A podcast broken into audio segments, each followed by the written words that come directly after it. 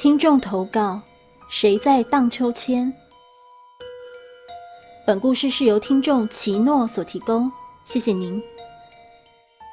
大约在五六年前，初中时期，和两个朋友小庆、小程约礼拜天一起打篮球。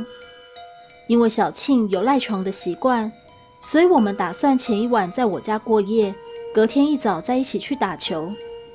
当晚，我们到我家附近妈妈党喝茶打屁，聊到大约十一二点。我说：“哇，都这个点了，店家也要关门了，我们回去吧。”小陈很不情愿地说：“啊，这么早，还没聊够的说。”附近不是有公园吗？去那里接着聊吧。我心想，可能家里有我家人在，他们也没法自在的聊天吧，就说好吧。我边走边划手机，快到公园时，他俩突然停下，走在中间的我撞上他俩的肩膀。啊，是不会好好走哦。话说到一半。发现他俩发愣，直视前方。我顺着他们的视线看过去，发现公园的秋千正自己在那儿荡啊荡啊。还没来得及反应的时候，小庆突然大吼：“喂！”可怕的事情发生了，那个秋千就硬生生在我们眼前突然停下，不是那种逐渐慢下来，而是像有人坐在上面。用脚急停，一瞬间停下。我和小庆看了一下，确认过眼神，有默契的转头就跑。小程慢了几拍，在身后大喊：“等我！哎，等我啊！”也不知道跑了多久，回头看了看，已经看不见公园了，才慢慢停下，大口喘气。我靠！你是有病吧？干嘛对着秋千吼啊？小庆顺了顺气，我怎么知道那么猛啊？刚刚追上我们的小程一边喘气一边喃喃：“哇，你们真没义气哎！”看着小陈快哭出来的怂样，我跟小庆忍不住笑了出来。哈哈，自己迟钝怪我们喽。无情的嘲笑他一番后，我尝试用科学的方式解释刚刚的情况。刚刚是有人荡秋千，看到我们来才离开的，所以秋千才会再荡着。小庆一脸不可置信的说：“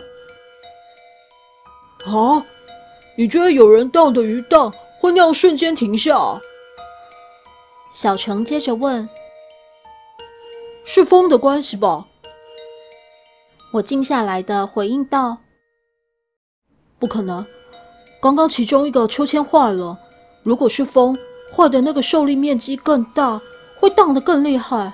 而刚刚它并没有动，不如回去看看，总比在这里自己吓自己来的好。”他俩互相看了一下，点了点头。我带着他们绕路走到另一边，从远处能清楚看到公园的荡秋千。我们望过去。那荡秋千依然自己在那里荡着。这时，我们也掰不出什么原理来解释了。沉默了会儿，我们走回家去了。回到家后，我把刚刚的情况一五一十的告诉我爸，因为我爸有在庙里帮忙，所以想说告知一下比较好，避免把好兄弟带回家。我爸大致理解情况后说：“哎呀，没事了。”人家刚好在那里散散心而已，刚好被你们撞见了，他也懒得理你们了，所以你们跑了，他就继续荡秋千了。如果你们心有余悸的话，烧个香跟我们家观音拜托一下，说你们是无心之过，如有得罪，真的很抱歉，观音娘娘会帮你们处理了，放心。我们各自拜了观音后就回房睡了，当晚什么也没发生。就这样一觉到天亮。隔天，我们照常到附近的小学球场打球。大约打了几场后，我们坐在球场旁休息。看着远处发呆的我，突然瞄到远处有奇怪的动静。我定神一看，远处校舍的某一层楼，整排教室的窗口开、关、开、关，非常的有序。我心想：周末又没学生上课，是谁在那么无聊玩窗口啊？而且整排窗口同时。我转头叫：“呃，你们看那边。”我指向了那校舍，他俩一脸懵逼的问：“啥？”“那里的校舍啊，不知道谁在玩窗口。”我转回头看向校舍，啊，不动了。小程说：“走，再打一场就去吃午餐了，有够饿的。”我也不疑有他，应该是自己看错了吧。